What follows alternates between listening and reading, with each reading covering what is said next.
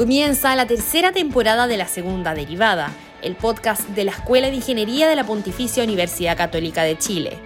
Junto a grandes invitados e invitadas, Ángela Parra y Agustín Covarrubias conversarán sobre la investigación de frontera y la creación de tecnología que da solución a los desafíos que nos depara el futuro. Acompáñanos a escuchar los distintos capítulos que muestran las diferentes caras de la ingeniería puestas al servicio de Chile y el mundo.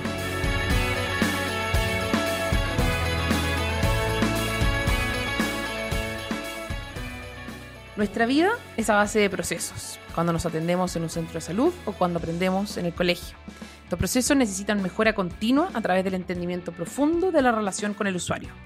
¿Cómo la ingeniería es capaz de analizar y optimizar la interacción de procesos entre humanos y computadoras? Sean todos y todas muy bienvenidos y bienvenidas a una nueva temporada de la segunda derivada, el podcast de la Escuela de Ingeniería UC.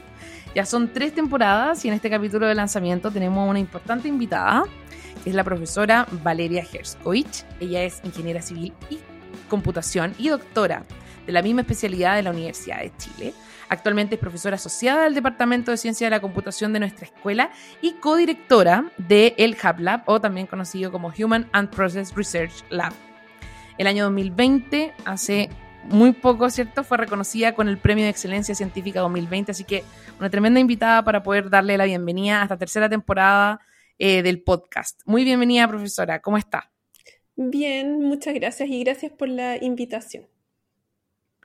De nada, pues como le decía en la, en la editorial, a la audiencia sobre todo, hoy día vamos a hablar de un tema muy interesante sobre los procesos entre humanos y computadoras, que un poco lo que hace, eh, es lo que hace el laboratorio en el cual está la profesora, pero además del tema de su investigación y cosas que realizan otros profesores y profesoras de la escuela. Entonces, solo, solo para introducir el tema, eh, profesora, y para contarle un poco a las personas que nos están escuchando, de qué se trata esto de los procesos y sobre todo el process mining y cómo ha evolucionado en los últimos años. Mira, la verdad es que eh, yo trabajo en, el, en este Hub Lab, ¿verdad? Es un laboratorio que codirigimos eh, con Marco Sepúlveda, con Jorge Muñoz Gama y con Gonzalo Valdés, ¿ya? Y el laboratorio, como bien dijiste tú, se llama Human and Process Research Lab porque nos interesan eh, lo que es la relación de las personas con la tecnología y también de los procesos, ¿verdad? Y, más que nada, digamos, de analizar los procesos usando, eh, usando tecnología. Pero eso sí, debo decir que los que realmente en este laboratorio se dedican a la parte de procesos y de minería de procesos son Jorge y Marcos, ¿ya? Eh, yo estoy más bien dedicada a la parte de los humanos. Lo bonito es que nosotros colaboramos entre los tres y ahora entre los cuatro. Yo no quiero dejar a Gonzalo afuera pero él llegó más recientemente al, laboratorio. Em, entonces yo veo la parte, la parte humana. Eh, bueno, eso. Entonces, por ejemplo, yo he colaborado con ellos en, entender procesos de salud, eh, pero yo pongo la perspectiva humana y ellos ponen la perspectiva de los procesos. ¿Se entiende? Sí, de todas maneras. ¿Y, cómo, cómo el, esta especialidad en específico, no solamente en el laboratorio, ¿cierto? Sino que a nivel internacional ha ido evolucionando en los últimos años. Bueno, este tema de minería de procesos es básicamente, pero yo repito, eh, no soy yo la más experta en minería de procesos, pero a través de la colaboración eh, sí he aprendido, digamos. Eh, lo que busca la minería de procesos, digamos, es aprovechar la información que queda guardada en los sistemas de información con respecto a los procesos donde, por ejemplo, hay, hay personas o eh, los procesos que se llevan a cabo en las organizaciones, queda registrada información en los sistemas de información y después usando minería de procesos se analizan esos procesos para ver, por ejemplo, qué pasó primero, qué pasó después, qué caminos hay, qué siguieron los procesos eh, que están registrados ahí. Eh, lo que yo he visto es que en los últimos años esta, digamos, esta disciplina se ha ido aplicando cada vez a más dominios, a dominios nuevos. Esto de aplicar, por ejemplo, minería de procesos en salud o aplicar minería de procesos en educación y en otros ámbitos son cosas nuevas y ha mostrado que que la minería de procesos sí que tiene como mucho potencial de aplicación en distintas áreas y que sirve para, para que personas que no son expertas en tecnología entiendan eh, los procesos que están sucediendo en sus organizaciones.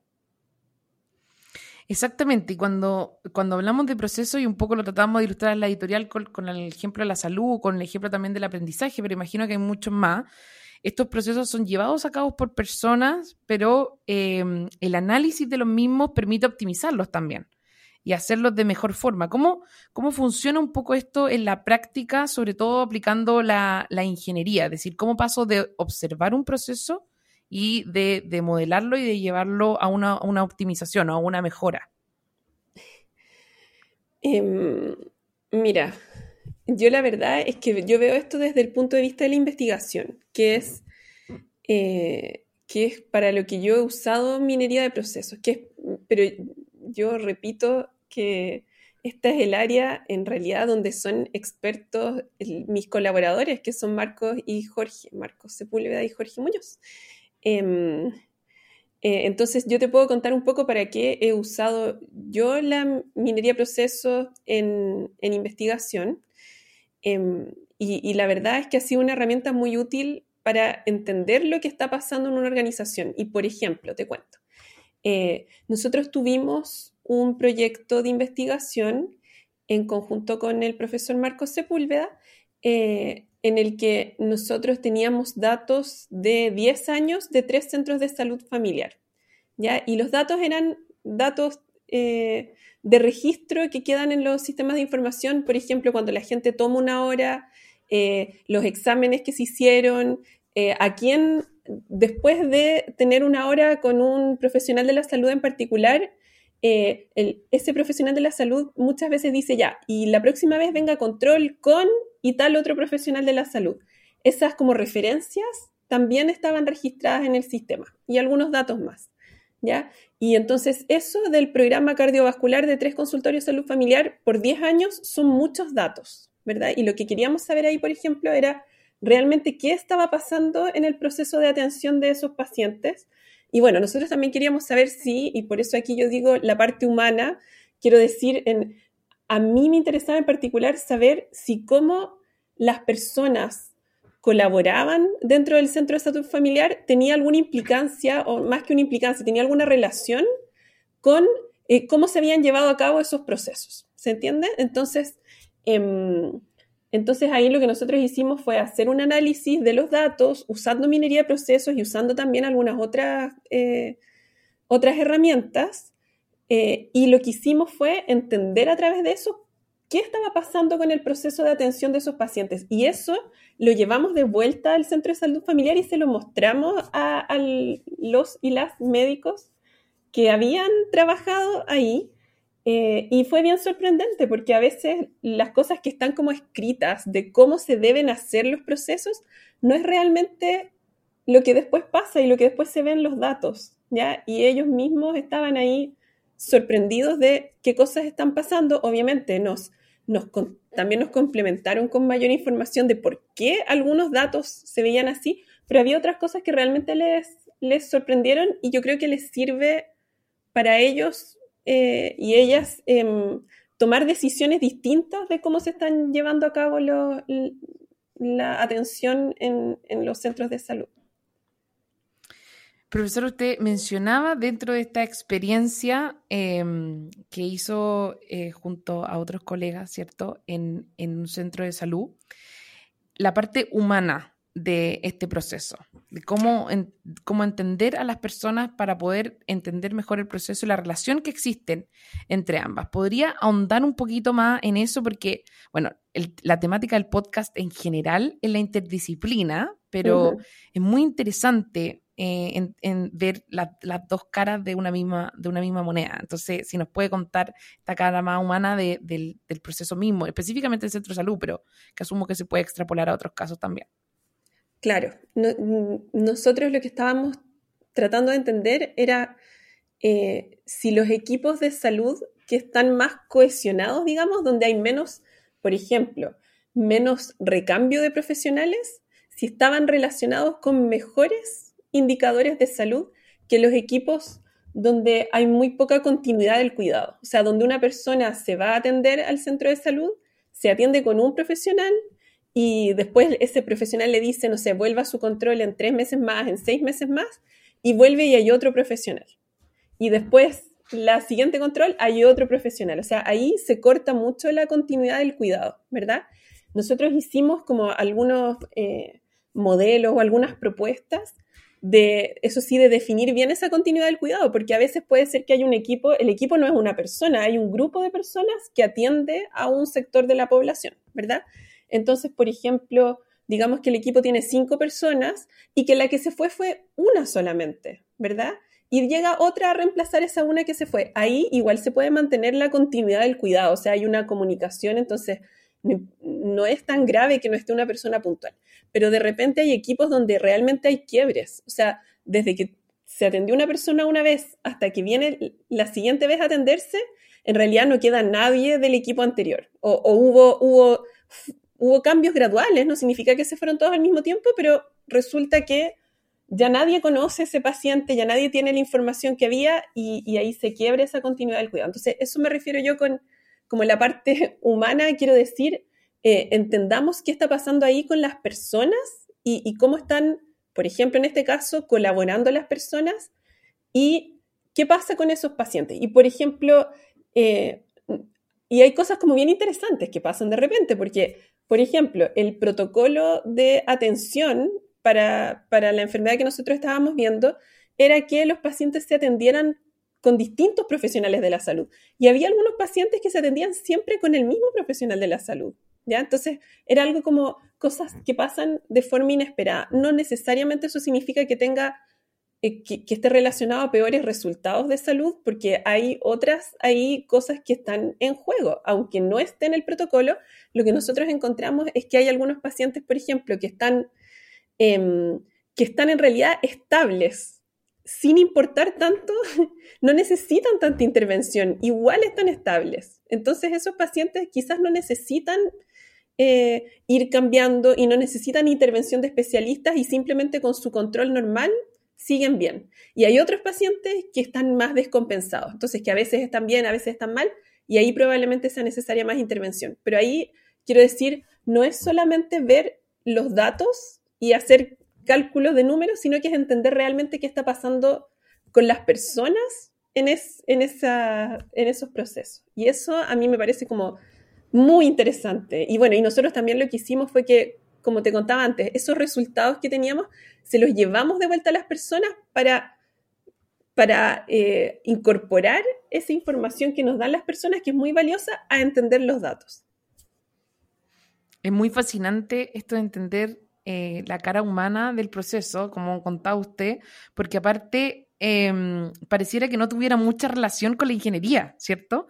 ¿Cómo, cómo, cómo, llega a entender todo un proceso de salud por detrás? Asumo que también apoyada en el equipo y en, ocupar otras, otras herramientas distintas a lo que a lo, a lo normalmente conocido como matemáticas, ciencia, física, etcétera, que se aprende en ingeniería. Entonces, eh, cómo la interdisciplina también se va mezclando con poder entender esta parte humana de los procesos de salud. Claro, de todas maneras, a mí la verdad es que eso es lo que me, motiva mucho, digamos, es eh, los datos dicen mucho y es muy interesante analizarlos y es interesante, nosotros los analizamos y vemos qué sale de lo, qué nos dicen los datos, entre comillas, pero después eso lo complementamos como con conocimiento eh, más cualitativo. ¿verdad? Y ese conocimiento cualitativo como que retroalimenta la investigación que uno puede hacer con los datos. O sea, yo siento que son como dos eh, aspectos que se, o dos metodologías, ¿verdad? Son, se complementan muy bien. Es entender no solo desde los datos, sino que también incorporar ese, el conocimiento que nos pueden dar los, los seres humanos. Entonces yo, en esa como interacción entre los humanos y la tecnología, es como donde a mí me motiva mucho hacer investigación. Y ya que llegó al, tema central de este podcast, ¿cierto? los humanos y la tecnología, ¿cuál es el rol que juega la ingeniería en esta relación? ¿Cómo, cómo, cómo también usted, pero también a, los otros profesores que mencionaba, ¿cierto? Dentro del, del, laboratorio, eh, van usando las herramientas de la ingeniería para poder entender estos procesos? Bueno, aquí hay, hay nosotros aprovechamos como hartas herramientas de la ingeniería para poder entender esto y la verdad es que en ese proyecto en particular, que es un proyecto, eh, fuimos aplicando distintas herramientas, distintos eh, algoritmos, eh, tecnología, para ir haciendo que estos datos nos dijeran algo. ¿ya? Entonces, desde el, ¿verdad? Limpiar los datos hasta aplicar algoritmos de process mining y aplicar eh, ciencia de datos, eh, digamos, distintas, distintas eh, técnicas, distintos análisis de estos datos hasta que logramos entenderlos y a partir de eso también uno puede hacer una propuesta de, de cómo mejorar el proceso o bien propuestas de tecnología que puede ayudar a mejorar lo que está pasando con las personas. O sea, yo creo que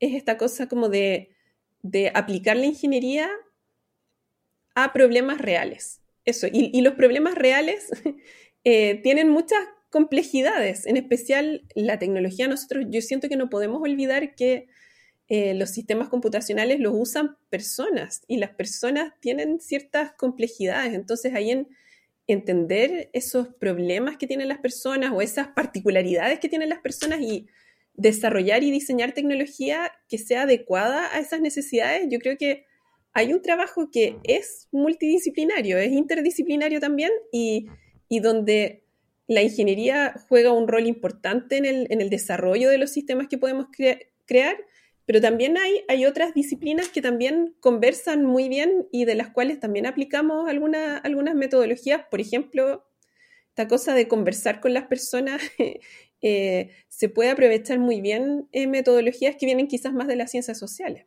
Entonces ahí hay, eh, hay como un espacio para combinar lo que es entender a las personas con la parte más computacional y de desarrollo de tecnología. Y nosotros lo que hacemos es eso, o sea, al final esto es para eh, desarrollar, con el objetivo final, digamos, de desarrollar tecnología que les sirva a las personas.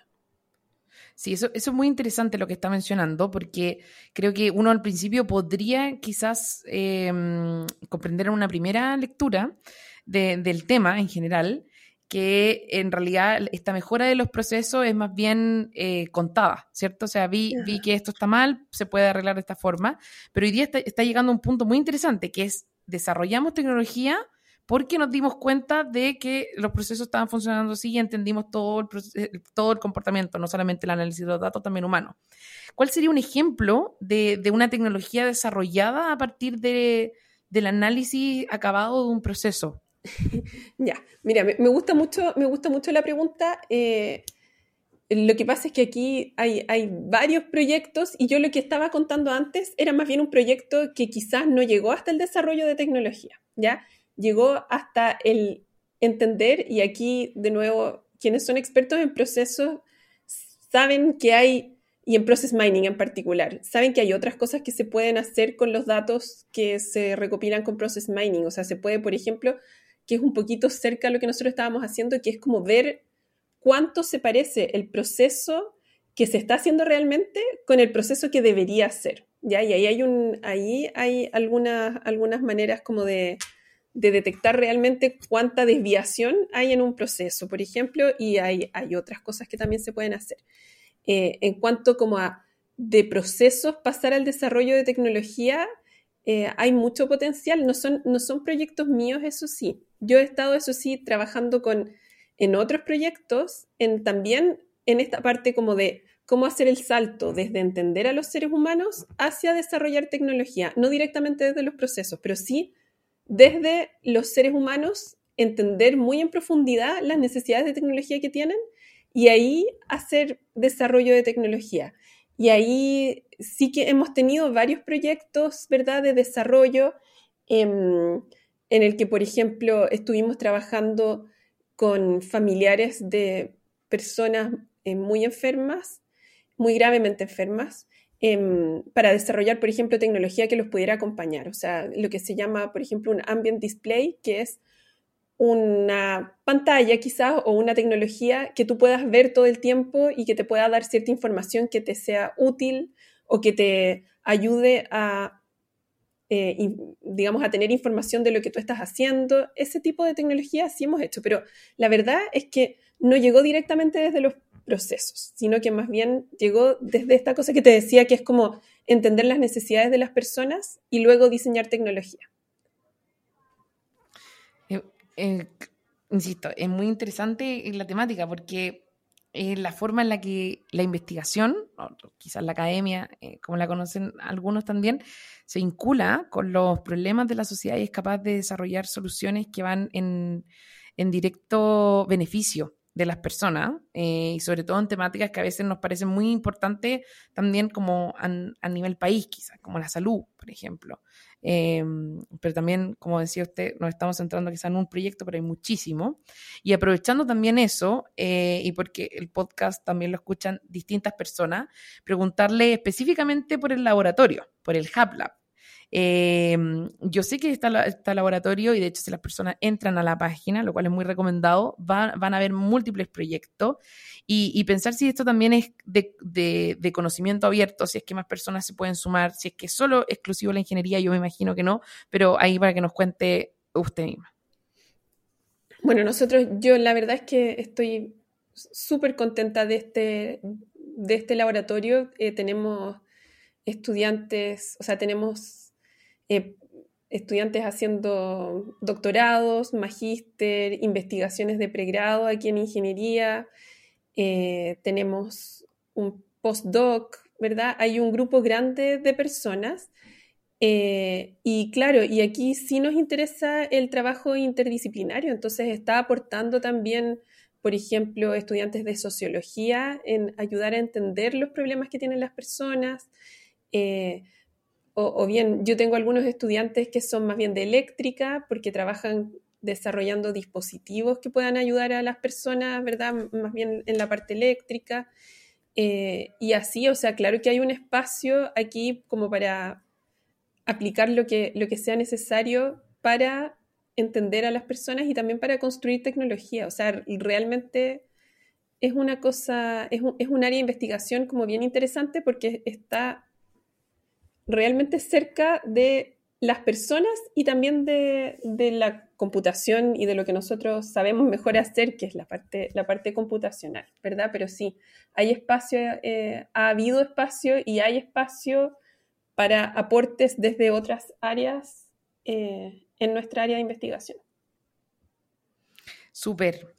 Profesora, para finalizar, porque siempre en estos podcasts tratamos de hablar cortito, porque es una introducción a los temas, son, son muchísimos, son múltiples, muy profundos, pero siempre una invitación para que las personas que, se han enamorado de la ingeniería a través del podcast puedan seguir investigando. ¿Cuál cree que usted que son los desafíos que se vienen eh, específicamente en esta área de entender a las personas a través de los procesos eh, para el futuro? Eh, ¿cómo, ve usted, cómo proyectaría en este caso la investigación, cómo debería crecer para poder seguir aportando en, este tema? Bueno, yo, yo, creo que puedo hablar más desde mi, desde mi perspectiva.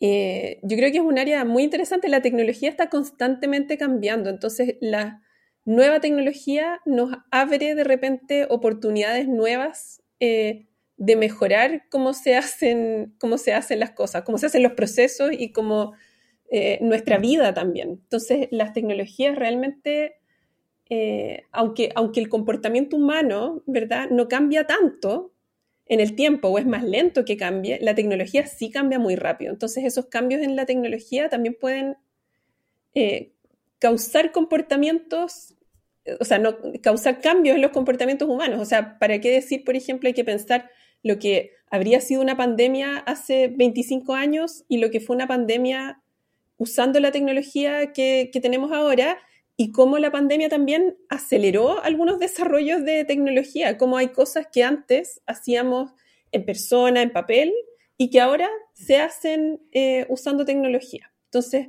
esos cambios en la tecnología hacen que esto sea un área como en constante cambio, ¿verdad? Donde siempre hay nuevas eh, oportunidades de mejorar cómo estamos haciendo las cosas y de aprovechar esas tecnologías en el beneficio de las personas.